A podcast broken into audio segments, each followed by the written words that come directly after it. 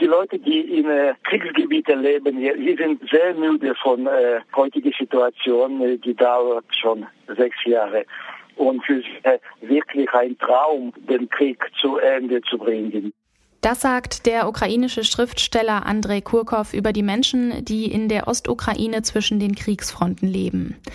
Seit der Eskalation 2014 zwischen prorussischen Separatisten und den Streitkräften auf der ukrainischen Seite gab es Dutzende Versuche, den Krieg mit einem Waffenstillstand zu einem Ende zu führen.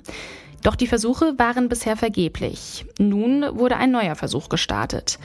Unser Thema heute in dieser Folge, warum scheitern Waffenruhen in der Ukraine so häufig? Heute ist der 28. Juli 2020 und ich bin Lara-Lena Götte. Hi.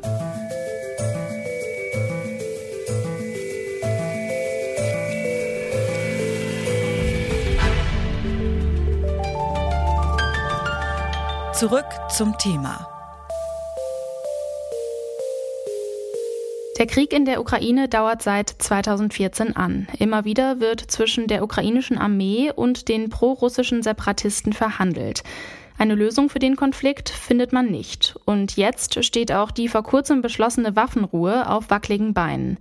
Beide Seiten werfen sich schon nach kurzer Zeit vor, die Waffenruhe gebrochen zu haben.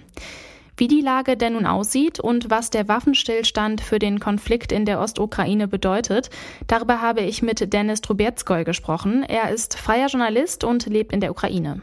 Ich würde hier wahrscheinlich damit anfangen, dass äh, dieser Glaube daran, dass diese Waffenruhe tatsächlich den Konflikt löst und dass es äh, an der Frontlinie gar nicht mehr geschossen wird, die ist wahrscheinlich ein bisschen naiv und übertrieben. Was wir gestern gesehen haben, was wir heute sehen, ist im Grunde genommen, dass die Situation halbwegs ruhig bleibt. Aber beide Seiten haben tatsächlich äh, vereinzelte äh, Verletzungen der Waffenruhe gemeldet. Also was ich wirklich an dieser Waffenruhe an sich wichtig finde, ist eben, dass an der Frontlinie selbst das Schießen äh, stoppt, weil dort hat sich seit 2015 äh, positionstechnisch sehr, sehr wenig geändert und äh, dass dort immer noch Menschen sterben, ist ziemlich sinnlos und jeder Schritt, der, äh, hier, der diesbezüglich in die bessere Richtung geht, ist aus meiner Sicht hier gut. Sie zählen 29 vergebliche Versuche der Waffenruhe. Wer hat denn so ein Interesse daran, dass der Konflikt weitergeht? Warum wird die Waffenruhe ständig gebrochen? Ich glaube nicht, dass, äh, äh, dass die Seiten wirklich an sich jetzt ein wahnsinnig großes Interesse daran haben, dass der Konflikt an sich weitergeht. Aber das Problem ist mittlerweile, dass die Differenzen zwischen Kiew und Moskau einfach zu groß sind. Also beide Seiten würden grundsätzlich den Konflikt gerne beseitigen, aber nur auf eigene äh, Bedingungen. Und äh, für Russland wäre es grundsätzlich eine ganz schöne Situation, bei der der Donbass äh, quasi in die Ukraine zurück, äh, zurückkehrt, aber eben mit einer erweiterten Autonomie. Und das ist aber für die Ukraine jetzt nicht ganz gut und nicht ganz passend, weil Moskau in diesem Fall wahrscheinlich doch einen größeren Einfluss auf die Region immer noch haben wird. Und im Minsker Abkommen, also in dieser Friedensvereinbarung vom Februar 2015, ist eigentlich vorgeschrieben, dass die Lokalwahlen dort äh, noch vor der Übergabe der Kontrolle über die Grenze zwischen der Ukraine und Russland in der Ostukraine an Kiew stattfinden sollen. Und das ist tatsächlich so ein bisschen der Punkt, an dem es knackt. Also um das Ganze jetzt möglichst einfach zu formulieren, die Ukraine möchte jetzt nicht, dass die Lokalwahlen, die ganz, ganz wichtig für diesen Friedensprozess sind äh, oder werden sollten, dass die dann stattfinden, wenn die Ukraine die Region gar nicht kontrolliert. Äh, die Ukraine fürchtet, dass äh,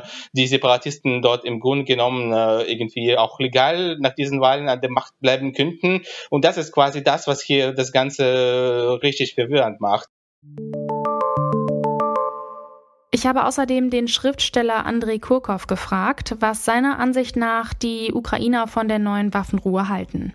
Gesellschaft, die, die Ukrainer trauen äh, nicht, dass äh, diese Situation wird lange dauern. Und es gab schon Proteste gegen Ruhestand. Die Leute, die, die Protestierenden, die denken, dass das ist einfach ein Spiel. Dass Separatisten werden äh, diese Zeit benutzen, um äh, ihre Positionen zu verstärken, ja, und besser vorbereiten für nächste Angriffe. Emil Unrath ist Konfliktforscher am Heidelberger Institut für internationale Konfliktforschung. Auf die Frage, was es braucht, damit eine Waffenruhe hält, hat er Folgendes geantwortet. So eine Waffenruhe, die, die braucht einfach Vertrauen. Putin oder Zelensky können sagen, Soldaten, ihr schießt nicht mehr, aber ein Kommandeur, der an der Frontlinie steht und ähm, eventuell weiß, dass auf der anderen Seite ein Artilleriegeschütz jetzt aufgebaut worden ist und ähm, ja ihn, ihn natürlich damit bedroht, der wird natürlich seine eigenen Soldaten schützen wollen und dann eventuell zuerst versuchen, auf dieses Artilleriegeschütz zu schießen. Das ist natürlich ein Kreislauf. Wenn, wenn kein Artilleriegeschütz dort steht, dann kann das auch niemanden bedrohen. Also ein, ein Rückzug von schweren Waffen ist in dem Sinne der Grundstein für, für das erste Vertrauen. Ähm, und dann zögert vielleicht äh, jemand im zweiten Schritt und schießt nicht mehr direkt, wenn er ähm, ja, Fahrzeuge oder, oder Soldaten sieht auf der anderen Seite. Es gibt also politische Diskussionen, aber was konkret an der bewaffneten Front tatsächlich passiert, das steht auf einem anderen Blatt. Was den Krieg in der Ukraine von anderen aktuellen Konflikten unterscheidet, hat mir der Konfliktforscher Emil Unrath erklärt. Also der Konflikt unterscheidet sich im internationalen Vergleich dahingehend, erstens, dass da einfach zwei sehr hochgerüstete Armeen sich gegenüberstehen. Aktuell im Konfliktgeschehen weltweit haben wir so eine Lage nicht, also nicht in diesem extremen Level von schweren Waffen auch. Außerdem unterscheidet sich der Konflikt in seiner Dynamik her oder wie wir ihn sozusagen erfassen können. Also wir können da von einem Bürgerkrieg sprechen, das ist eine Deutung des Konfliktes, aber wir können auch ähm, das Ganze als zwischenstaatlichen Konflikt aufmachen, also zwischen der Ukraine und der russischen Föderation. Ähm, oder wir können das Ganze aus geopolitischer Sicht sehen, dann wäre das sozusagen nur ein Spielball Ukraine zwischen einer Ost- oder Westorientierung. Doch wie sehr sind die politischen Konfliktparteien an einem Ende der Gewalt interessiert? Und welche politischen Strategien verfolgen sie? Ja, also zuallererst kann man da ganz naiv dran gehen und ähm, sagen, okay, politische Führer tragen Verantwortung für ihre Bevölkerung also sie möchten natürlich die humanitäre Lage vor Ort bessern. Ähm, dann gibt es natürlich noch weitere politische Gründe. Also zum Beispiel in der Ukraine wurde Zelensky auch gewählt, weil er besser versprechen konnte, ich löse diesen Konflikt. Und diese, ja, dieser Krieg im Osten der Ukraine, das ist für die Ukrainer das wichtigste Thema. Die wollen keinen Krieg mehr. Und in Russland ist das eigentlich genauso. Also die, die russische Bevölkerung hat überhaupt kein Interesse an diesem Konflikt. Deshalb wollte ich von ihm wissen, ob es nicht doch bereits Erfolge bei den Waffenruhen in der Ukraine gab.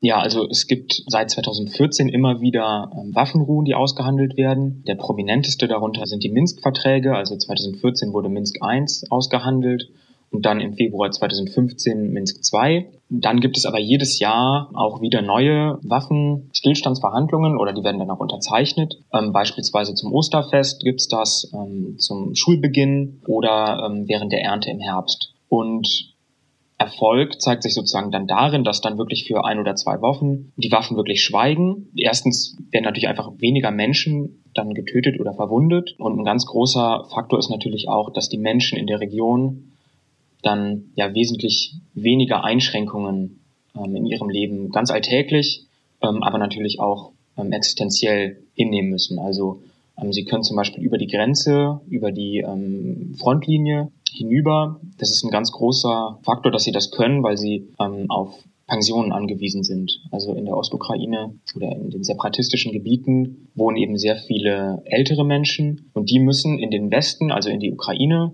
reisen, um sich dort ihre Pensionen abholen zu können. Damit aus einer Waffenruhe ein langfristiger Frieden entsteht, braucht es Vertrauen zwischen den Konfliktbeteiligten. In der Ukraine gibt es auf beiden Seiten den Wunsch nach einem Ende des Krieges. Doch zugleich beanspruchen beide Seiten ein Ende nach den eigenen Bedingungen. Die neue Waffenruhe könnte sich dabei als Chance für Verhandlungen und Kompromissfindung entwickeln. Schön, dass ihr bei dieser Folge zugehört habt. Zurück zum Thema findet ihr überall da, wo es Podcasts gibt. Und da könnt ihr uns dann auch gerne abonnieren oder eine Bewertung hinterlassen. Ich bin Laralina Götte. Bis bald. Zurück zum Thema vom Podcast Radio Detektor FM.